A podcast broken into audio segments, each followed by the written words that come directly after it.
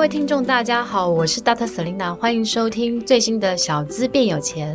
这个节目是由 Dr. Selina 专为所有小资族量身规划的一个生活理财节目，希望大家从日常生活的议题当中轻松的学习投资理财，有机会改善经济，翻转人生。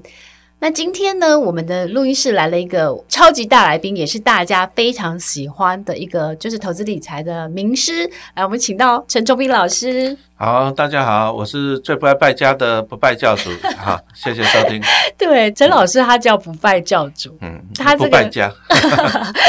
好，陈老师其实，在台湾应该是对于小资啊、纯股族啊，或者是投资理财，其实是一个大家很追随的一个对象，这样子。那他也出了非常非常多的纯股的书啊、ETF 的书啊，然后也有很多的线上课程。那今天我们特别来请，呃，因为陈老师前阵子出了一个亲子理财的书，所以我们想要来，我们今天的主题就是送孩子股票不如教他理财，然后成功打造小小巴菲特。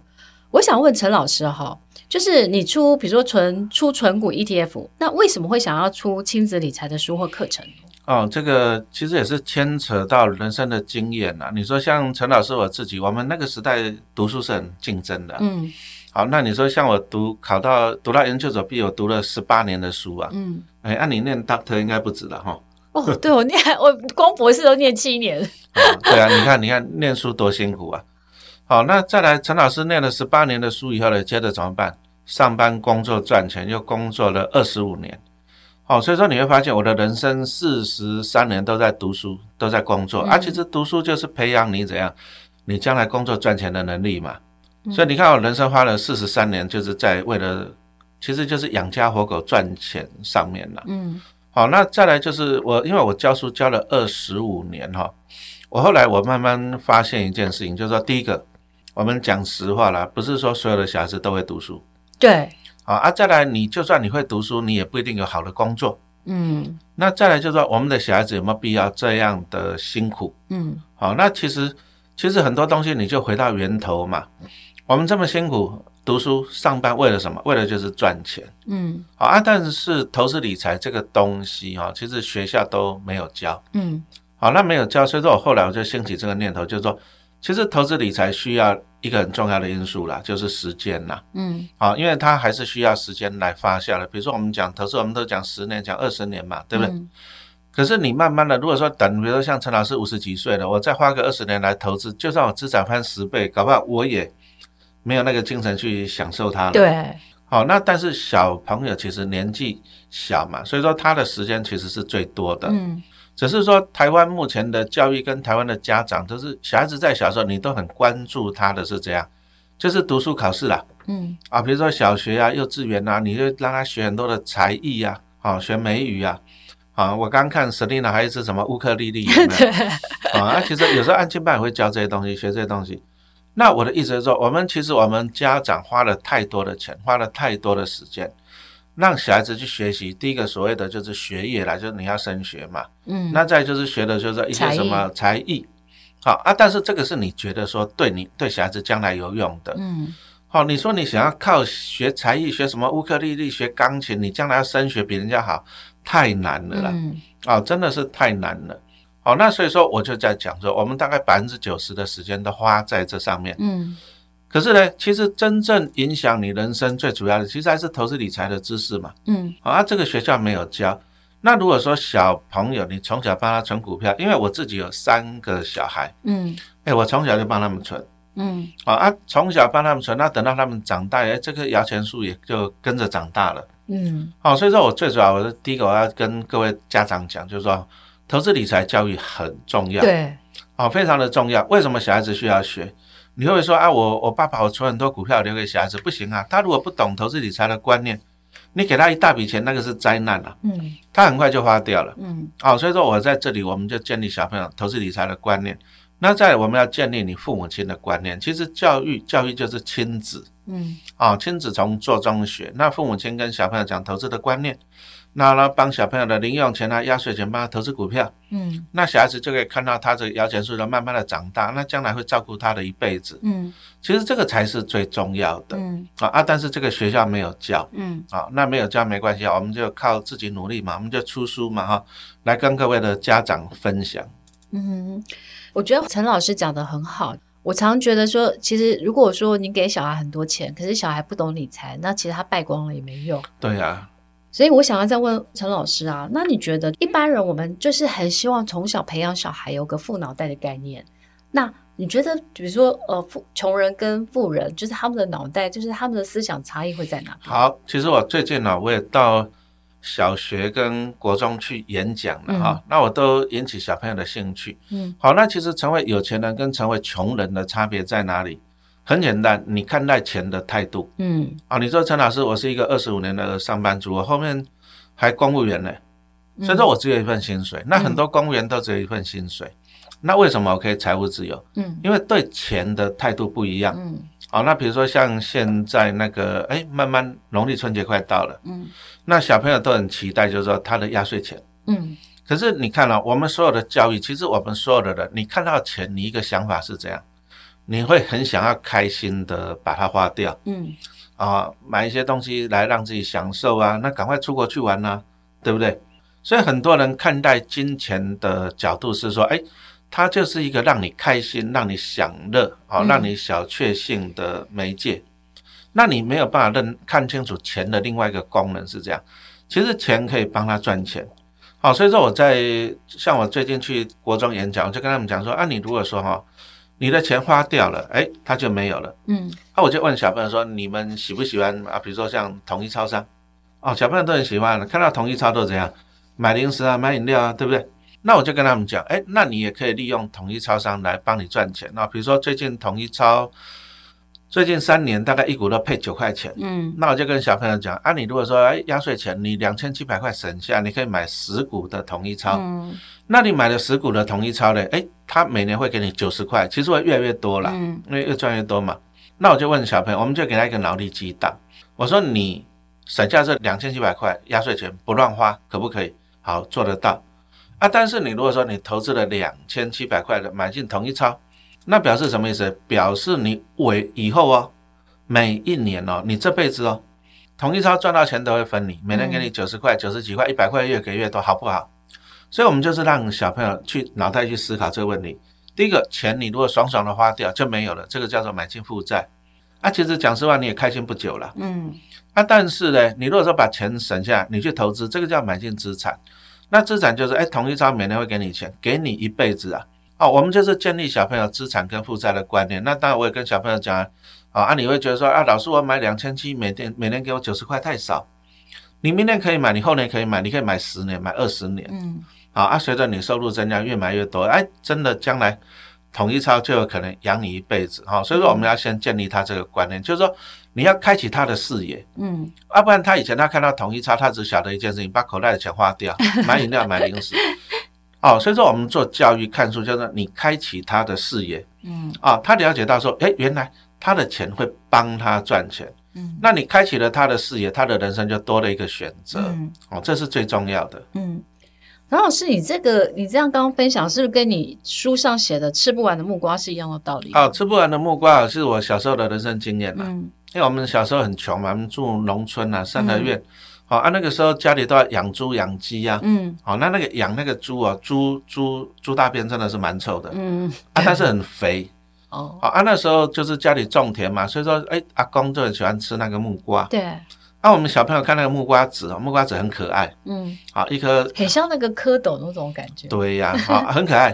那我们小朋友就这样，哎，就把那个木瓜籽把它种下去，因为、哦、因为旁边那个猪粪嘛，所以那土地很肥啊。我们就把木瓜种子种下去，啊，结果你就看到啊，木瓜树就一颗一颗出来。哦，那阿公他就有吃不完的木瓜了。哦，哦，所以说人生也是一样，你如果说你想要有吃不完的木瓜，你第一个你要辛苦工作赚很多的钱。对。那不然你就买很多木瓜放在家里，你要很多的冰箱。那还是说你就种一棵木瓜树，然后钱木瓜就会不断的长出来。嗯，那这个就是老师的一些经验啦。比如说我在我的第一本书吧，二零一五年出的《六年存三百张股票》哈，啊讲的就是我存综合信托的过程。嗯，好，那二零一五年三百张，那我领到其实很简单，投资很简单，你领到股利再买回去。对，领到股利再买去，那我的张数就要越多。那像我今年应该有到。七百张了吧？陈老师可以去参加那个董事会吗？那好处是这样啊，中性金对我来讲就是吃不完的木瓜。对啊，什么意思呢？哎，我要问一下 Selina 哈，嗯，因为 Selina 是旅游达人哈，没有。那你说我、啊、我我，我一家五口，嗯，啊，比如说我如果明年暑假全家出去玩，要花多少钱？要看你去哪里。哎，你就大概估一下。呃，我觉得如果说用日本比较便宜，一个人三四万来看，嗯，然后你去个比如说五天，那大概就是二十多万吧。哦，二十多万，那表示我寒假还可以再去一次。对。哦，那你知道吗？陈老师为什么要讲这个东西？因为今年中现金七百张。他给我多少钱？给我八十七点五万。哦，那你可以去很多地方的。哦，那我过去十年，从二零一五年这样子啊，其实我从零八零九年开始存中国信托，嗯，他每年都给我几十万呢，嗯，每年哦，那只是说陈老师就是把钱再买回去嘛。对啊。好，啊，你看啊，我请问大家一个问题：中信金你觉得未来十年会不会倒闭？不会。他都有赚钱啊，那表示怎样？表示未来十年了，因为我几百张，我每年还是可以从中信金领到股利，提款几十万啊，甚至上百万啊。嗯，那够不够我全家每年出去玩玩两次？够不够？这个对我来讲就吃不完的木瓜。嗯，因为我就是花六年时间，我去存了三百张中信金，我去种这棵木瓜树。可是这棵木瓜树长大了以后，哎，茁壮了以后呢，哎，我这辈子哦，哦，我这辈子全家出国旅游。全部靠中国信托，嗯，买单，好，所以说我常常跟大家讲一个观念，就是说，其实花钱不是罪恶啊。你说像我们不败教的，不败指的是不败家，嗯，啊，啊，我们为什么不败家？因为我们年轻的时候，你要去种那棵木瓜树，你要去存股票，你知道不败家 啊。但是注意啊，不败家是为了败家。好，那你看，等我把中信金种好了以后，对不对？我每年出去玩了，我可以玩一辈子。对啊，我都不用出一毛钱。都是中国信托的鼓励买单。嗯，那你如果说你没有去种这个木瓜树，你没有种这棵摇钱树，哎，那 Selina，比如说我全家每人寒假暑假都要出国，嗯，我一年都要准备五十万。对啊，那你说我这样上班辛不辛苦？五十万我除以十二个月，我一个月要准备四万呢。比如年终奖金啊、考绩奖金啊、加班，那我我如果说全家每每一年都要出去玩，我每一年都要辛苦，我要辛苦一辈子。对啊。但是我选择这样，我选择我先去存股票，嗯，那存了股票好了，中信金我大概存了十年多了，对不对？那我存了十年多了，哎，它可以养我一辈子，我全家出去玩玩一辈子，嗯，哎，玩一辈子呢？对啊，好不好？啊，太划算了。哎，我每次去我环游世界的时候，我如果说，比如说我坐飞机的时候，我都会说，哦，感谢玉山金控赞助这个机票钱，类似的道理，对不对？对呀。哎，那陈老师，我我想到就是你你里面还有一个有趣的故事，就是你书里面还写，就是三只小猪啊，对。三只小猪这个故事啊，就讲到啊，其实陈陈老师啊，因为我以前教书，嗯，所以我也很喜欢，就是第一个，你你怎么样提起学生的兴趣，嗯，这很重要，他没有兴趣，他就不听了，所以你要先讲故事，对。啊，包括我最新的那个青少年巴菲特一样，我就先讲故事，嗯、好啊，吸引他的兴趣，那有兴趣完，我们再来讲投资的一些观念。好，然后再来拿实际的股票来讲解，啊，这是一个流程，就是我教书的流程。那三只小猪就是说，民国九十年嘛，我那时候考进公立学校，嗯，铁饭碗，啊，但是小女儿出生，嗯，好，啊，小女儿最最黏嘛，她每天晚上都要讲故事给她听，嗯，你从她很小几个月大一直讲，讲到你慢慢你发现她听得懂，因为小孩子在长大，嗯、那她最喜欢听就是听三只小猪。为什么？因为我们家三个小孩子啊，啊，他是最小的，他是猪小弟啊，猪小弟就是他，他最聪明啊，哦，所以他从小他就最喜欢听那个猪小弟的故事。嗯嗯、好，那我就把它写在这个投资理财书，讲一个观念。好，第一个猪大哥是不是茅草屋随便盖一盖？嗯，啊，猪二哥木头房子随便盖一盖，嗯、大野狼一来了，全部吹走了。嗯，好，那反正是猪小弟他花最多的时间，最勤劳，让他去盖一个最坚固的房子。嗯。那这个就是说哈，我因为我以前教书，我常跟学生讲，有些学生就有的上课可以认真，有的上课就不认真，我就常常骂他们：你每天来学校七小时，都对啊，都浪费了。你认真也是七小时，你不认真也是七小时，你为什么不认真？嗯。那同样呢，你说朱大哥，你本来你也是要盖房子，你要去盖好一点，你不然就不要盖嘛。对。好，那这个就引申到为什么朱小弟他的房子那么坚固？这个我就把它又引申到了，就是。哎，股神巴菲特他讲的，他投资股票要的是护城河。嗯，啊，就是他的城墙很坚固，旁边还有护城河。嗯，啊，朱小弟的房子就这样，所以我们就讲说，你你种木瓜树是很好，你种摇钱树是很好，但是你不希望你种二十年后摇钱树倒了。对，所以你投资股票一样，你要买这种有护城河、城墙很高的，哦，像朱小弟他房子很坚固的股票。好，那我这里又带进来就是所谓的绩优龙头股嘛。嗯，好，那我书上我也会举例啊，比如说那那最简单，你就买台湾第一支股票叫做一一零一的台湾水泥。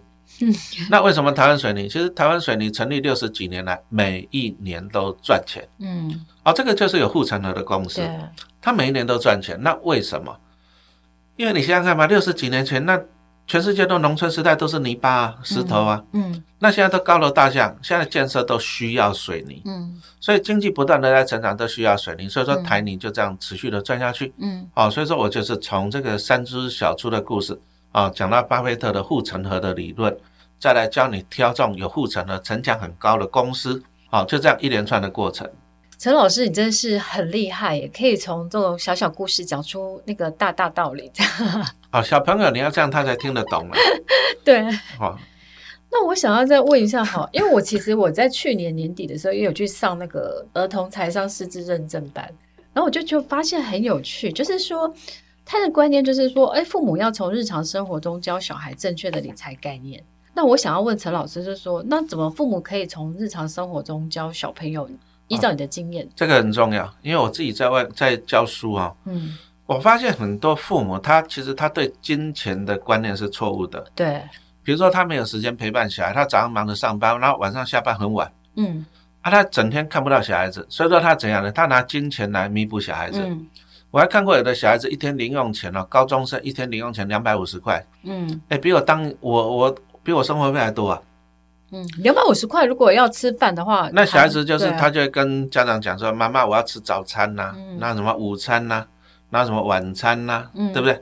可是呢，小孩子其实也不会这么乖啦。嗯、真的，妈妈给他钱，他来吃，他搞不好早餐就是随便一个三明治，午餐一碗泡面，晚餐又泡面。为什么？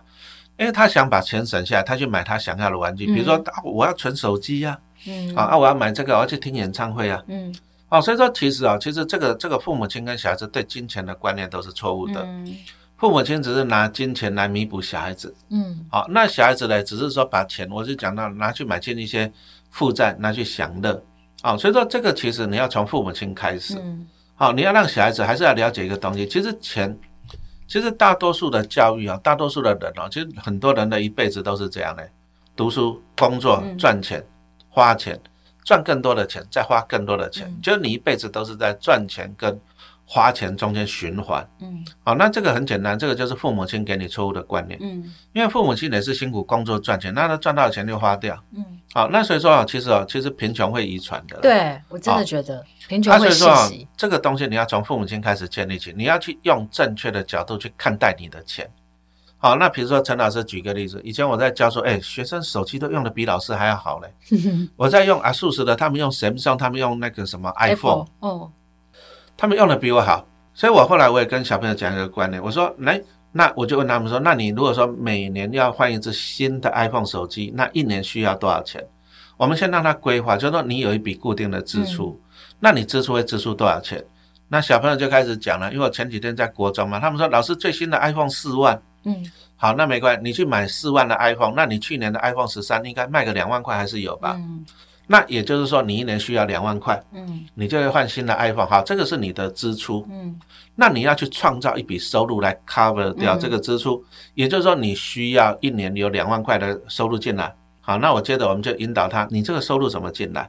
好，那我就开始问小朋友，啊，你买手机你需不需要用什么电信业者？嗯，啊，小朋友就说，哎，中华电，对啊，中华电最大嘛，嗯。所以所有的人用手机，哎，中华电就会赚到你的钱，那很简单嘛，我就到源头，我去当中华电的股东，中华电就会赚钱分我。那最近这几年，中华电平均大概配四千五左右了，一张，一张股票配四千五，那很简单了，那你大概持有四到五张的中华电，比如说好了，陈老师就去买五张的中华电，那我大概一年可以拿到两万两千五百块，嗯，那两万两千五百块呢？哎，我刚刚讲了，你每年换新的 iPhone 就是两千嘛，你旧换新就两两万块，两万块。那我只要有五万五张，哦，我只要有五张的中华电，我一年就拿了两万两千块，嗯，我是不是可以 cover 掉我那个换新 iPhone 的收钱了？嗯，那表示什么意思？表示说我只要有五张中华电的股票，嗯，我这辈子可以每年换新的 iPhone 换一辈子，嗯，我都不用出钱，为什么？因为大家用手机中华电赚你的钱，赚钱分我嘛，嗯，所以我就跟小朋友，我要给你建立这个观念。你如果说你每年要换新的 iPhone，可能小孩子哦，诶，他们很认真哦，他们晚上会去打工哦，嗯，啊，但是又不读书，嗯，啊，那个他为了要换新的 iPhone，每天去打工打工，然后换新的 iPhone，然后换了又打工打工换新 iPhone，那我就跟他讲，你到源头去嘛，你把你打工的钱，你把你工作的钱存下，你去买五张中华电，以后呢，中华电帮你打工一辈子，然后呢，嗯、你一辈子换新的手机，嗯、不用钱，不用出一毛钱，嗯，所以我们要建立他这个观念，这个观念就是说。你有花费对，但是我们一般的教育是这样，就比如说像我以前我陈老师我在学校老师嘛，那我如果每年我需要两万块换手机，很简单，钟点费一节课四百块，我要去上五十节课，我就到夜间部去五十节课，那我就一个月上个五堂课，十个月我就哦就这样子，嗯，我只能靠这样子。但是我们要建立你一个观念，就是说你也可以去累积一笔资产，五张的中华电，那中华电每年给你钱，那你就可以 cover 掉你那个。换手机的支出了，嗯，哦，我们是提供他不一样的思考的角度。我我觉得听完那个陈老师分享的这样子，其实让小朋友都会知道他就是。他花钱之前，他可能还要想办法建立他的稳定的现金流去 cover 这个部分，这样。所以我觉得应该是父母可以听了这一集，应该可以好好的学起来。这样，我觉得父母也要学呀。对啊，啊，不然你每天都烦恼说小孩子跟你要手机，那你说像我全家五个人，那全家五个人，那很简单，那我需要十万块，全家换手机很简单那那我刚刚讲了，我就去一个人存五张中华电嘛，嗯，那我就去存个二哎五五二十五二十五张中华电。嗯那我存了二十五张中华电了，我这辈子我全家每年换新手机都是中华电买单，嗯，哎，一辈子嘞，划不划算？很划算，对呀、啊，对，所以其实父母也真的应该要学习啦。哎，那陈老师，我想到最后再问一下，就是说你最近在跟那个 Money 杂志有推出那个亲子的线上课程，可以介绍一下吗？啊，这个叫做青少年巴菲特，嗯，好，那其实啊，其实这个因为我以前是高职老师嘛，对，所以我面对的都是青少年哈，所以说。其实我很喜欢自编教材，以前我都写教科书。嗯、那所以说，我现在编的这本书就是说，第一个，让你从零开始。因为我们经营粉丝团，我发现很多网友问的问题都是：哎，你怎么连基本的都不懂？嗯，有没有这个可能？有。然后他一直问你名牌。对。哦，那我就是说啊，你第一个，你还是要学基本的观念啊。所以说，陈老师从零开始啊。比如说，我就举个例子来讲啊。比如说，我以前在学校教书，那我很讨厌学生抽烟。那抽烟呢？啊，所以说我在烟，我在这本青少年巴菲特里面，我是用班级教学、师生互动的情景来、嗯嗯、来写书。我相信市场上你应该看不到一本这本书。嗯，啊，我第一个我捡到烟蒂了怎么办？骂学生，然后抽烟对身体不好。那第二个我就把它引申啊，因为我们在投资理财，我们有一个叫做烟屁股的理论。嗯，好，那就是说我们就会讲到说，哎，价值。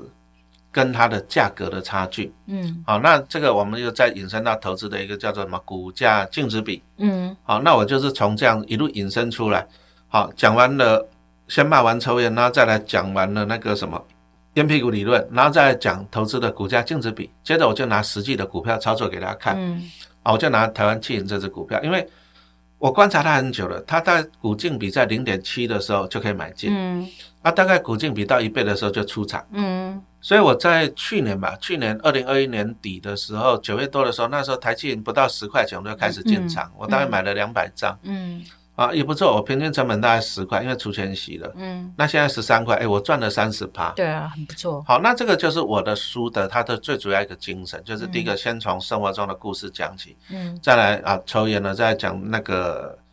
投资的经验理论，嗯，啊，叫做烟屁股理论，啊，再来拿实际的股票操作来跟大家讲解哈，这个真的很适合。其实也不是青少年，我觉得你只要想要学好投资的人，嗯，从零开始，一步一步带着你学习操作，都很适合你，嗯。